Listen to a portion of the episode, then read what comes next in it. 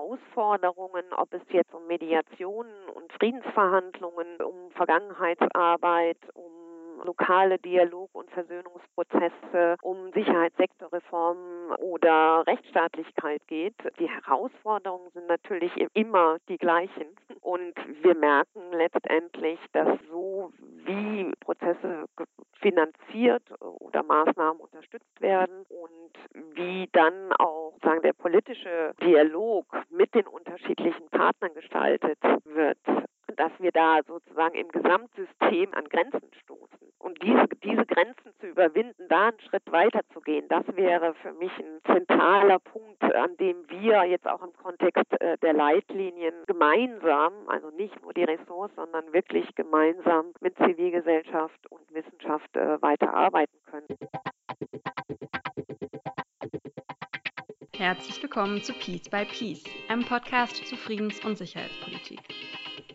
In diesem Podcast gehen wir der Frage nach, wie wir in Deutschland besser dazu beitragen können, Krisen zu verhindern und Frieden zu fördern. Ich bin Sarah Brockmeier.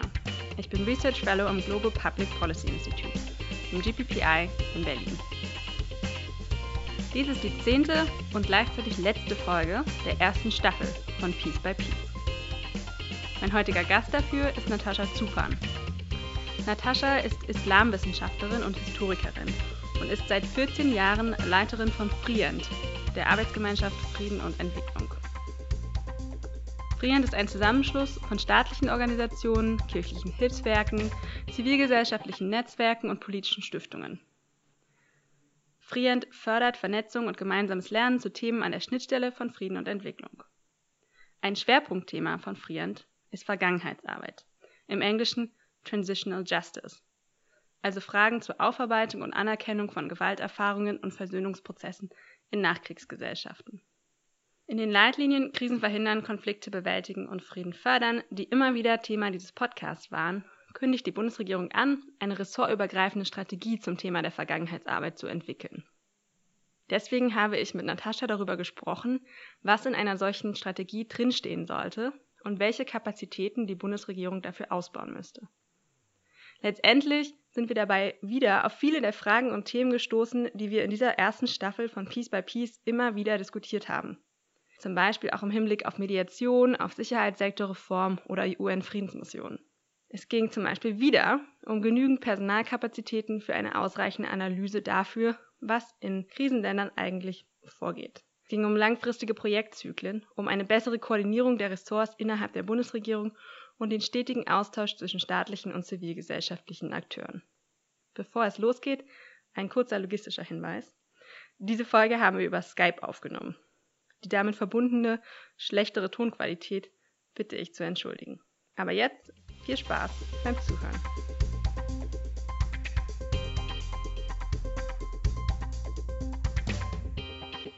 Herzlich willkommen, Natascha, bei Peace by Peace. Hallo Sarah. Vielen Dank, dass du dir die Zeit genommen hast heute. Ich würde gerne anfangen mit Begriffsklärung. Ich bin selber jemand, der den Begriff Transitional Justice schon mal mit Übergangsjustiz übersetzt hat und dann aber von Expertinnen wie dir vehementes Kopfschütteln geerntet hat, weil es eben um mehr geht als um Übergangsjustiz. Worum geht es eigentlich? Wie würdest du den Begriff Transitional Justice übersetzen?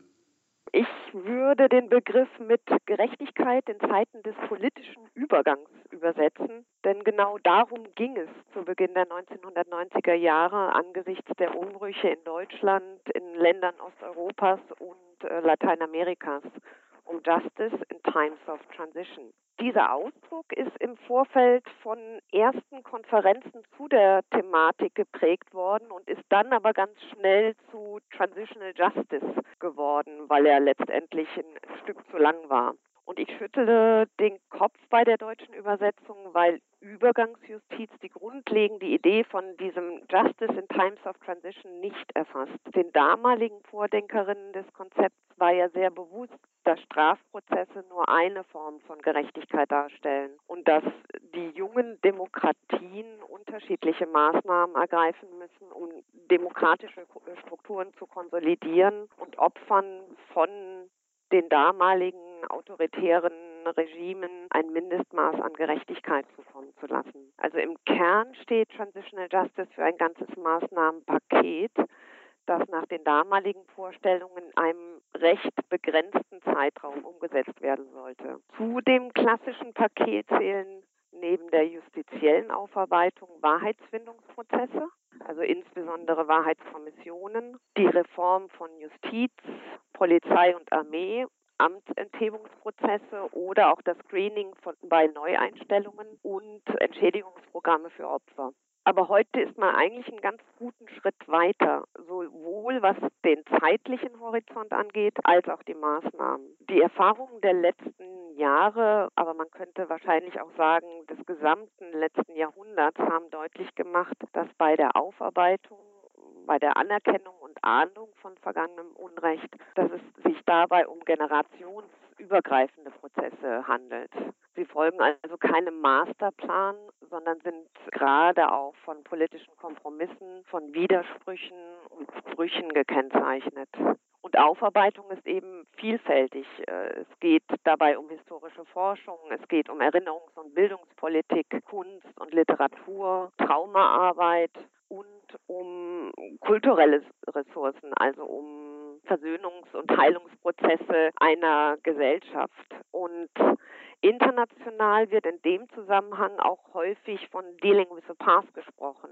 Und ich finde, dass der deutsche Begriff Vergangenheitsarbeit das gut wiedergibt, weil es eine stärkere Prozesshaftigkeit impliziert. Und ich bin auch ganz froh darum, dass in den Leitlinien der Begriff aufgenommen wurde. Mhm. Das sind die Leitlinien der Bundesregierung. Also genau. Gerechtigkeit in Zeiten des politischen Übergangs und Vergangenheitsarbeit sind dann Begriffe, die du verwenden würdest. Ich würde sehr deutlich von Vergangenheitsarbeit oder Vergangenheitsarbeitsprozessen sprechen. Und Gerechtigkeit impliziert eben eine größere Vielfalt als der einzelne Begriff Übergangsjustiz.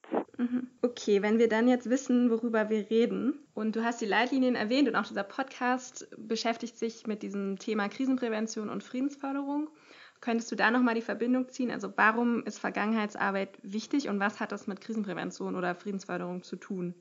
Also für mich lautet, wenn ich äh, über die Relevanz nachdenke, neutrale Frage, wie kann nach Krieg und Gewalt erfahren ein gesellschaftliches Miteinander gestaltet wird. Also wie kann ich Vertrauen in den Polizisten meines Heimatortes fassen, von dem ich weiß, dass er an Massakern beteiligt war? Wie begegne ich als Flüchtling, Rückkehrerin meinen Nachbarn, die mein Haus während des Krieges geplündert oder auch niedergebrannt haben? Vertraue ich einer Regierung, deren führenden Köpfe die einstigen Kriegstreiber sind, auch wenn sie jetzt äh, demokratisch äh, gewählt wurden? In dieser Realität leben ja ganz viele Menschen, ob wir über Bosnien, Guatemala, Burundi, Sri Lanka oder Nepal sprechen, das prägt die Gegenwart und die Gesellschaft.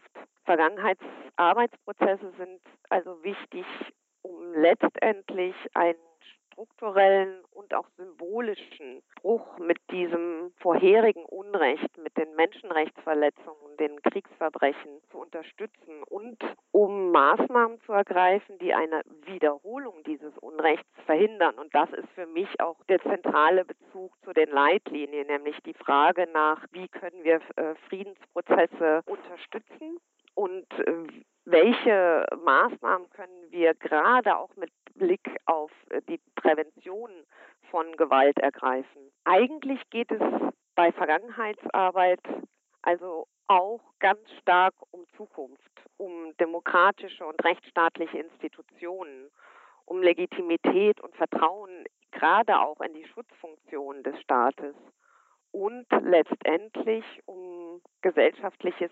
Miteinander und Versöhnung zwischen Menschen, die eben zum Teil auch über, über Jahre, vielleicht sogar Jahrzehnte von Gewalt betroffen waren.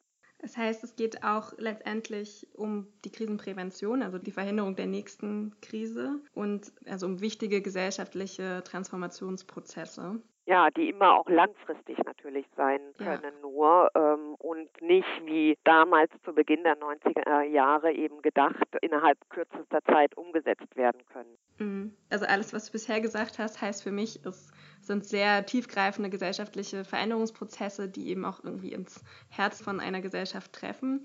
Wie viel kann man dann überhaupt von außen beeinflussen? Oder hast du ein Beispiel für einen erfolgreichen Prozess der Vergangenheitsarbeit mit Unterstützung von außen? Um ehrlich zu sein, fällt mir tatsächlich die Bundesrepublik nach Ende des Zweiten Weltkriegs ein. Also mhm. für mich ist das tatsächlich ein Beispiel, weil hier von den Alliierten in sehr vielfältiger Weise klare Rahmenbedingungen für den strukturellen und auch symbolischen Bruch gesetzt wurden. Aber die Voraussetzungen für Aufarbeitungsprozesse in heutigen Konfliktkontexten unterscheiden sich natürlich ganz deutlich von damals. Und ich würde sicherlich Deutschland auch nicht als Erfolgsmodell bezeichnen. Aber wir können aus unserer eigenen Geschichte viel über die für Opfer und Überlebende schwer zu ertragenden Kompromisse, über Straflosigkeit oder das jahrelange Schweigen lernen. Und ich bin mir auch nicht ganz so sicher, ob Erfolg das richtige Kriterium für Aufarbeitungsprozesse ist. Das hat immer auch eine zeitliche Perspektive und Erfolg suggeriert ein Stück für mich, etwas erfolgreich zu Ende gebracht zu haben. Dabei merken wir ja selber, dass bis heute bei uns gesellschaftliche Kontroversen und Auseinandersetzungen stattfinden und das ist auch gut so. Letztendlich wird dadurch deutlich, dass externe Akteure natürlich unterstützen können. Sie können Prozesse begleiten. Ich glaube, es ist sehr, sehr wichtig, darüber nachzudenken, wie Rahmenbedingungen unterstützt werden können für gesellschaftliche Aufarbeitungsprozesse oder auch für einzelne Maßnahmen. Aber jede Gesellschaft muss eben ihren eigenen Weg finden und externe Akteure können diesen Weg vor allen Dingen begleiten, hm. aber nicht gestalten. Also gestalten müssen die Akteure vor Ort. Aber was können externe Akteure dann leisten, um diese Rahmenbedingungen zu bringen? Also was sind Beispiele dafür, was man konkret machen kann? Sie können vor allen Dingen äh, schon im Vorfeld, insbesondere bei Verhandlungsprozessen, unterstützen, dass zentrale Aspekte von Aufarbeitung oder von der Adressierung vergangenen Unrechts mit in den Blick genommen werden von den politischen Eliten oder denjenigen, die an Verhandlungsprozessen beteiligt sind. Sie können natürlich, und das passiert auch sehr, sehr häufig, zivilgesellschaftliche Organisationen fördern, die in dem Bereich engagiert sind. Sie müssten insbesondere langfristig Prozesse begleiten und nicht ad hoc auf bestimmte Situationen reagieren. Ganz zentral ist es sicherlich auch darauf zu achten, dass wenn eine Maßnahme, wie zum Beispiel eine Wahrheitskommission, abgeschlossen ist, dass daraus folgende Reformprozesse wirklich auch die Aufmerksamkeit erhalten, die sie verdienen. Also zum Beispiel wird ja bei Wahrheitskommissionen immer wieder auch darauf hingewirkt oder auch empfohlen, dass ähm, Reparationsprogramme für Opfer aufgelegt werden oder dass Mahnmale, Erinnerungsorte gestaltet werden etc. Häufig hat, haben diese nachfolgenden Prozesse, die für die Gesellschaften letztendlich eine stärkere Relevanz entfalten können, aber nicht mehr die Aufmerksamkeit wie zum Beispiel eine Wahrheitskommission. Es geht also darum, Prozesse langfristig zu unterstützen. Okay, also in Friedensverhandlungen begleiten und dabei schon darauf achten, dass diese Vergangenheitsaufarbeitung auch eine Rolle spielen kann, zivilgesellschaftliche Organisationen fördern, langfristig Prozessbegleitung und keine Ad-Hoc-Maßnahmen und auch gerade bei so konkreten Maßnahmen wie Wahrheitskommissionen dann nicht danach aufhören, sondern auch weiterhin Prozess begleiten. Ja, aber natürlich auch sehr darauf achten, dass man hier nicht schablonenhaft vorgeht. Ich denke, es ist wichtig dabei darauf zu achten, dass es sehr vielfältige Prozesse in Gesellschaften, aber auch in staatlichen Institutionen gibt, dass man also den Blick weitet und auch darauf achtet, wo Gesellschaften beziehungsweise auch politische äh, Institutionen und Akteure stehen, welche weiteren Schritte möglich sind und nicht sozusagen ungeduldig auf bestimmte Maßnahmen drängt. Okay, dann hätte ich jetzt eine Idee davon, was das mit Krisenprävention und Friedensförderung zu tun hat und dass es auch wirklich ein essentieller Teil von Krisenpräventions- und Friedensförderungsarbeit ist, die Vergangenheitsarbeit. Und habe eine Idee von, welche Maßnahmen äh, dazugehören. Was ich noch spannend fände, ist, Warum ausgerechnet Deutschland? Also warum sollte sich Deutschland in diesem Bereich engagieren? Was haben wir vielleicht für komparative Vorteile? Und warum die Bundesregierung und nicht nur zum Beispiel zivilgesellschaftliche Organisationen in Deutschland? Für mich gibt es zwei zentrale Argumente für das Engagement der Bundesregierung. Das eine ist, staatliche Akteure in den betroffenen Gesellschaften tragen zentrale Verantwortung für das, was in der Vergangenheit geschehen ist und natürlich entsprechend auch für Aufarbeitungsprozesse. Auf der internationalen Seite gibt es aber wenige staatliche Partner. Meist sind es eben zivilgesellschaftliche Organisationen, die zum Teil über Jahrzehnte diese Aufarbeitungsprozesse begleiten, sich dafür einsetzen, dass sie stattfinden oder sie eben auch weiter zu unterstützen. Es gibt also ganz klar eine Lücke auf staatlicher Seite und das ist auch von den Teilnehmerinnen äh, des Peace Lab Workshops zu Transitional Justice äh, betont worden. Mhm. Das war im Peace Lab 2016 in der Vorbereitung zu den Leitlinien. Genau, mhm. ja, da ist das sehr deutlich zum Ausdruck gebracht worden und die Bundesregierung kann hier eben sehr viel mehr auch Verantwortung übernehmen. Das zweite Argument, also wenn man so will, der zentrale komparative Vorteil aus meiner Sicht ist die Glaubwürdigkeit. Dabei geht es jetzt nicht so sehr um das Modell Deutschland, sondern sehr viel stärker um die Werkstatt Deutschland. So haben das Vertreterinnen von deutschen Institutionen der Vergangenheitsarbeit bei einem Freehand-Workshop erst vor kurzem formuliert. Also wenn wir unsere eigenen Erfahrungen systematischer und auch wirklich selbstkritisch und reflektiert in das internationale Engagement einfließen lassen, dann glaube ich, dass wir auch auf eine besondere, vielleicht auch behutsamere Weise Vergangenheitsarbeitsprozesse unterstützen können und die Bundesregierung hier einen zentralen Beitrag leisten kann, weil sie aufgrund der sehr vielfältigen Erfahrungen, die es auf staatlicher und zivilgesellschaftlicher Seite in Deutschland selbst gibt, eben entsprechend auch in einer anderen Form in einen Dialog und in Partnerschaften mit anderen Regierungen und zivilgesellschaftlichen Organisationen treten kann. Mhm. Damit meinst du die eigenen Erfahrungen bei der Aufarbeitung des Zweiten Weltkriegs und des Holocaust oder auch noch andere Erfahrungen?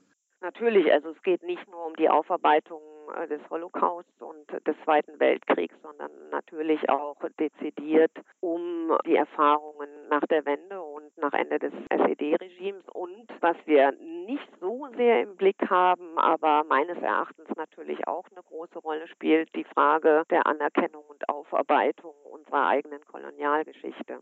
Mhm. Was sind denn Beispiele dafür, wo Deutschland schon engagiert ist, also sowohl auch von staatlicher Seite als auch von zivilgesellschaftlicher Seite? Äh, wahrscheinlich müsste ich jetzt Stunden über, über das Engagement von zivilgesellschaftlichen und äh, staatlichen Akteuren sprechen, weil eben diese Akteure seit, seit Jahren, Jahrzehnten in dem Bereich engagiert sind Ganz unterstützt die Bundesregierung, aber eben auch äh, kirchliche Hilfswerke, politische Stiftungen, der zivile Friedensdienst, eben Prozesse in Kolumbien, die Aufarbeitungsprozesse in Kolumbien oder Mali. Wir sind seit Jahren in Bosnien engagiert, in Burundi, Ruanda. Also insofern bringen viele Akteure wirklich langjährige Erfahrungen in der Begleitung und Unterstützung dieser Prozesse mit. Mhm. Und da geht es wiederum um verschiedene Maßnahmen, also nicht nur um eine Wahrheitskommission unterstützen, sondern auch um, also kannst du da nochmal ein paar konkrete Maßnahmen nennen, die gemacht werden? Es kann auf ganz lokaler Ebene sein und ich glaube auch das müssen wir sehr viel stärker in den Blick nehmen, also wirklich lokale Versöhnungsprozesse oder auch also so zwischen Dörfern oder zwischen Gemeinden. Auch innerhalb von Gemeinschaften. Wir sind mhm. ja heute sehr viel stärker damit konfrontiert, dass Menschen wieder zusammenleben, ich sage mal in Anführungsstrichen müssen, die sich gegenseitig Gewalt angetan haben. Also wenn wir von Kontexten wie Ruanda, Bosnien, aber sicherlich auch Sri Lanka oder Guatemala sprechen, dann haben wir eben Gewalterfahrungen, die sehr umfassend sind und die eben auch in alle gesellschaftliche Bereiche hineinwirken deswegen ist es gerade so wichtig, auch auf die lokale Ebene zu schauen, genauso wie auf die, auf, auf die staatliche. Mhm. Und dann haben staatliche Akteure, also die Bundesregierung, dann auch einen Vorteil, beziehungsweise es braucht dann staatliche Akteure wie die Bundesregierung, um mit staatlichen Akteuren zu arbeiten oder in Kontakt zu sein.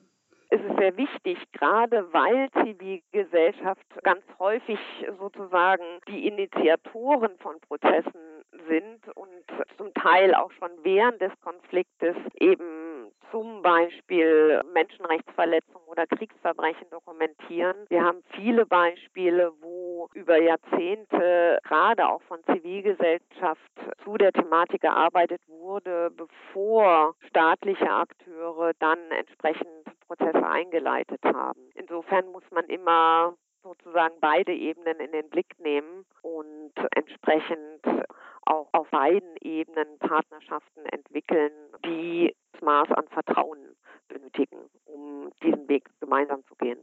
Ja.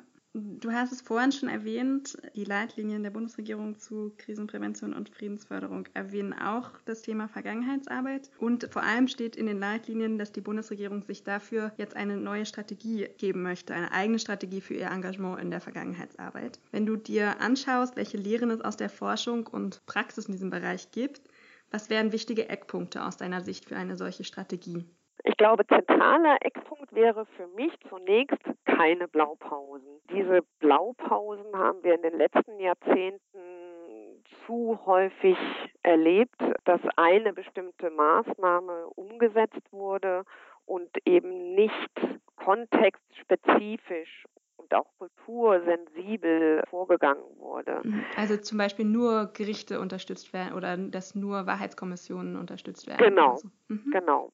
Im Prinzip wäre das der zweite Eckpunkt, nämlich die Frage Vielfalt statt Einfalt, anzuerkennen, dass es sehr unterschiedliche Wege gibt und dass eine zu starke Konzentration auf einen Mechanismus wie Strafgerichte oder Wahrheitskommissionen letztendlich auch ja die Legitimität und die Verankerung in der Gesellschaft untergraben. Und ich glaube, dass es total wichtig ist, sich bewusst zu machen, dass weil Gewalterfahrungen in alle politischen und gesellschaftlichen Bereiche hineinwirken, es tatsächlich auch politikfeldübergreifende Ansätze geben muss, das sehr, sehr unterschiedliche Akteure betrifft und nicht sozusagen ich ne, sage jetzt mal ein Ressort oder ein Politikfeld diese Prozesse alleine unterstützen kann. Ich habe das schon häufiger erwähnt. Es geht natürlich äh, gerade auch um Partnerschaften, langfristige Partnerschaften, um Vertrauen und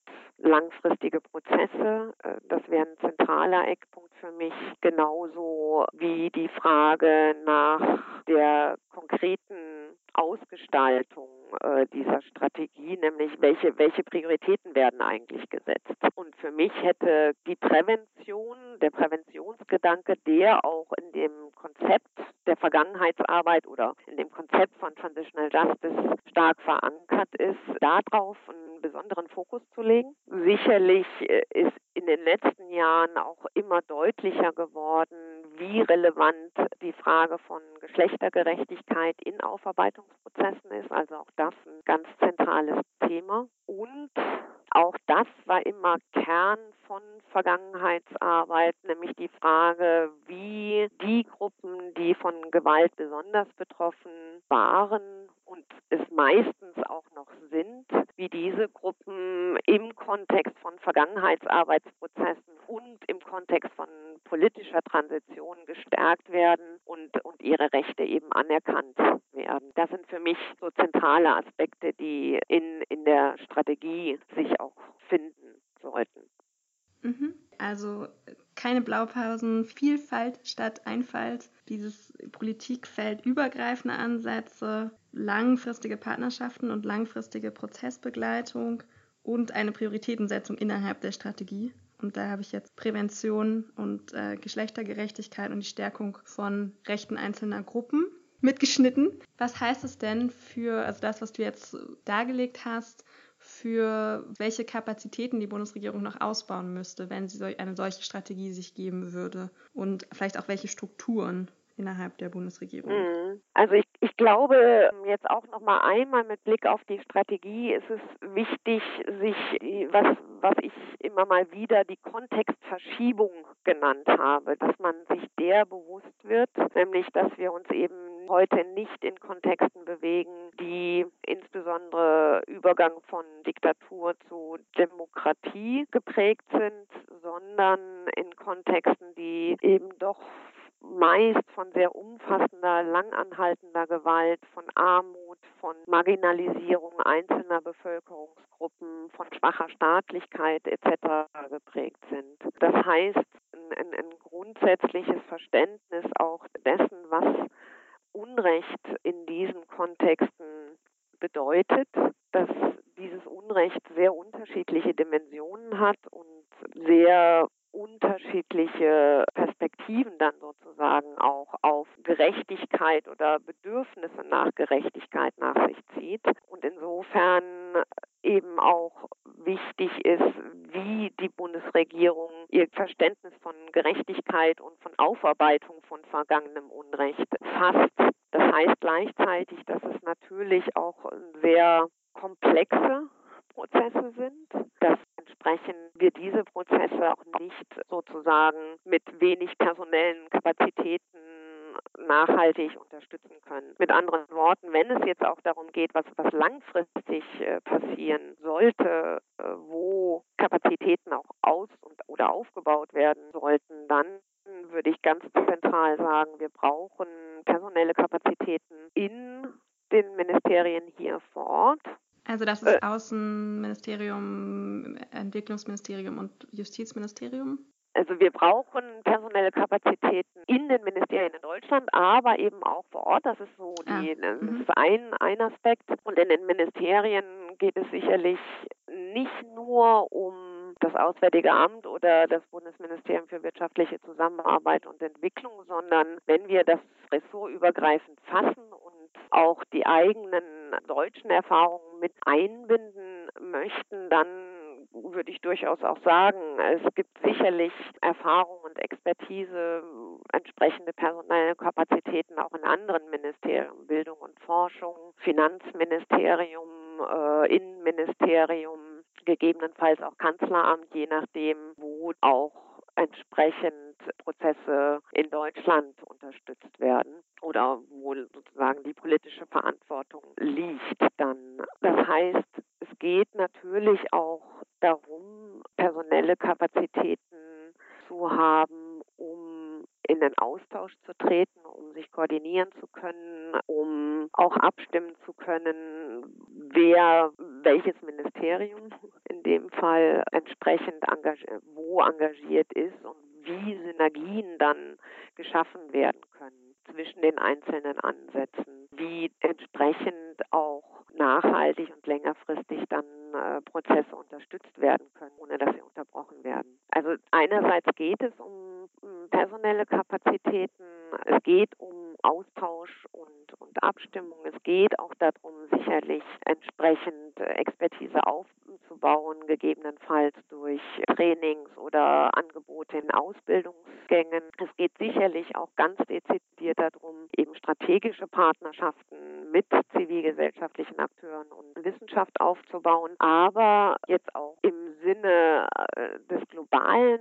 Gedankens, den die Agenda 2030 ja sehr dezidiert transportiert, also im Sinne des Universalitätsgedankens der Agenda 2030 würde ich auch äh, sagen, dass es wichtig ist, den globalen Dialog zu sehen und Deutschland nicht als externen Akteur in diesen Prozessen zu begreifen, sondern in dem Sinne auch als Betroffenen, als Lernenden, auch für unsere Gesellschaft. Insofern ist der Gedanke von Kapazitäten oder auch Förderinstrumenten für globalen Dialog und für globales Lernen für mich ein, ein ganz wichtiger. Außerdem glaube ich, dass es auch wichtig wäre, darüber nachzudenken, wie gerade, ich nenne es jetzt mal Süd-Süd-Beratung Süd-Süd-Partnerschaften gestärkt werden können. Es müssen ja nicht immer dann die deutschen Expertinnen und Experten sein, ganz im Gegenteil, die in anderen Ländern auch Prozesse unterstützen können,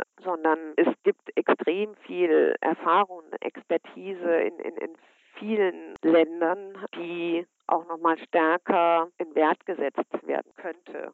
Mhm. Also dass Südafrika zum Beispiel Erfahrungen mit ihren eigenen Mechanismen weitergibt oder Ruanda in der Aufarbeitung des Völkermords oder andere Länder zum Beispiel, das passiert natürlich auch sehr häufig und man muss natürlich auch ein bisschen vorsichtig sein. Natürlich hat Südafrika mit der Wahrheitskommission sozusagen einen Exportschlager geschaffen und viele haben auf die Erfahrungen Südafrikas zurückgegriffen. Heute werden ja die Ergebnisse der, der Wahrheitskommission in Südafrika sehr viel kritischer betrachtet als noch von, vor 20 Jahren. Insofern wird es äh, sehr dezidiert darum gehen, aus sehr unterschiedlichen Ländern die Aufarbeitungsprozesse, die Erfahrungen äh, der Aufarbeitungsprozesse eben in den Austausch zu bringen mit anderen Ländern. Das heißt, es braucht sicherlich auch mehr Flexibilität und eben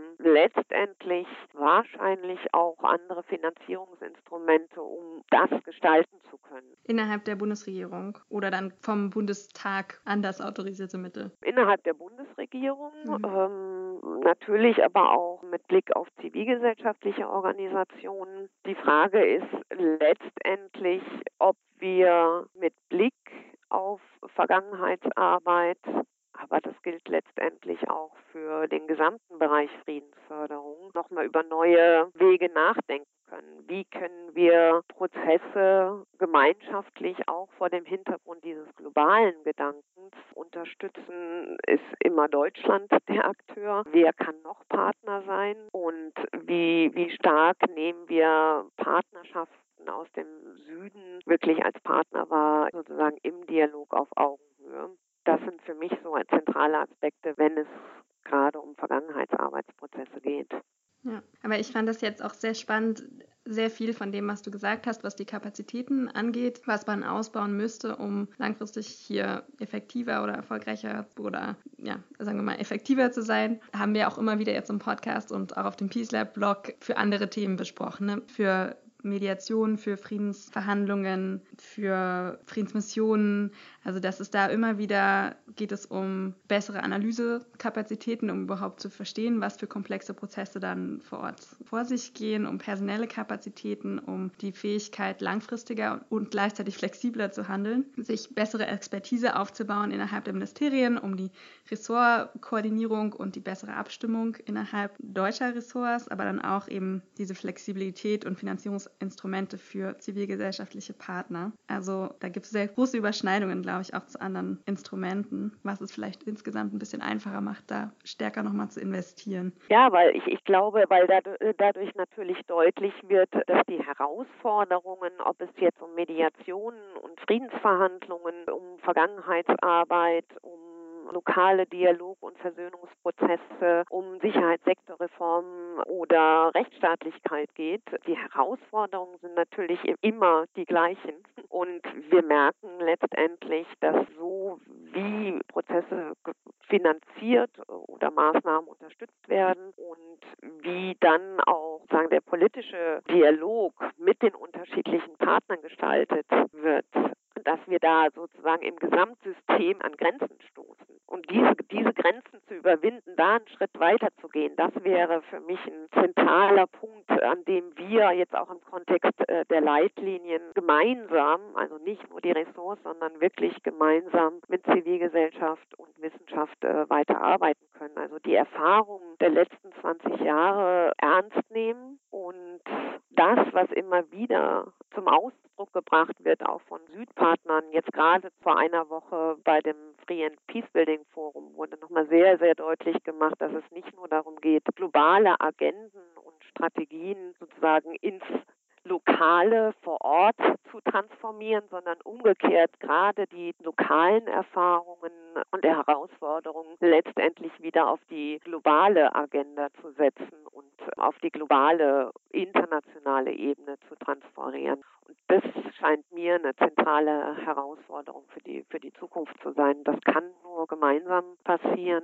Da ist weder ein Ressort alleine in der Lage zu, noch die Ressorts alleine, sondern das kann nur eben in Partnerschaft mit vielen Organisationen, Institutionen geschehen. Und ich hoffe, dass wir uns da dann auch gerade mit Blick auf die unterschiedlichen Strategien, die jetzt entwickelt werden, auch auf einem guten Weg begeben. Ja, okay. Das ist aber ein hervorragendes Schlusswort, weil das war jetzt nicht nur zu Transitional Justice, sondern zur Umsetzung der Leitlinien generell. Finde ich hervorragend. Zu Transitional Justice, Vergangenheitsarbeitsprozessen würde ich jetzt auch noch mal kurz sagen, habe ich gelernt, ist essentieller Teil von Krisenprävention und Friedensförderung. Und die Bundesregierung hat eine spezielle Rolle zu spielen. Einerseits, weil wir bestimmte Erfahrungen in Deutschland haben und denen damit eine höhere Glaubwürdigkeit, diesen komparativen Vorteil und weil gerade in diesem Bereich staatliche Akteure fehlen und es mehr staatliche Akteure braucht, die sich da engagieren. Damit, falls du jetzt nichts noch hinzufügen möchtest.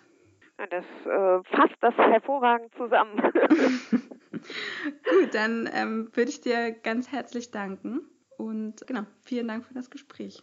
Ja, dir ebenso. Vielen Dank. Herzlichen Dank noch einmal an Natascha für das Gespräch. Das war die letzte Folge dieser ersten Staffel von Piece by Piece. Eine zweite Staffel planen wir für 2019. Hierfür brauchen wir allerdings Ihre Hilfe und Ihr Feedback. Und zwar gerne möglichst konkret. Wer sind Sie und warum haben Sie diesen Podcast angehört? Was hat Ihnen gefallen und was nicht? Welche Ideen haben Sie dafür, wie wir die zweite Staffel gestalten sollten? Zum Beispiel in Bezug auf Formate oder Gesprächspartner. Waren Ihnen die Folgen zu lang oder zu kurz? Zu detailliert oder zu oberflächlich? Wir freuen uns sehr über jegliches Feedback und Anregungen unter piecebypiece at gppi.net. Sie finden Piece by Piece auch auf iTunes und können da gerne Bewertungen und Kommentare hinterlassen. Und ganz zum Schluss nochmal der Hinweis, alle die Debatten zu Krisenprävention und Friedensförderung in diesem Podcast, zu Themen wie Mediation, zu UN-Friedenseinsätzen, zu Polizisten in Auslandseinsätzen, der Vergangenheitsarbeit oder der gemeinsamen europäischen Außenpolitik und der deutschen Mitgliedschaft im UN-Sicherheitsrat finden auch auf dem PeaceLab-Blog statt. Diesen finden Sie unter www.peacelab.blog. Unter Mitreden finden Sie auf dem Blog auch Instruktionen dafür, wie Sie selber einen Beitrag schreiben können. Und damit sage ich jetzt erstmal Tschüss und bis zum nächsten Jahr.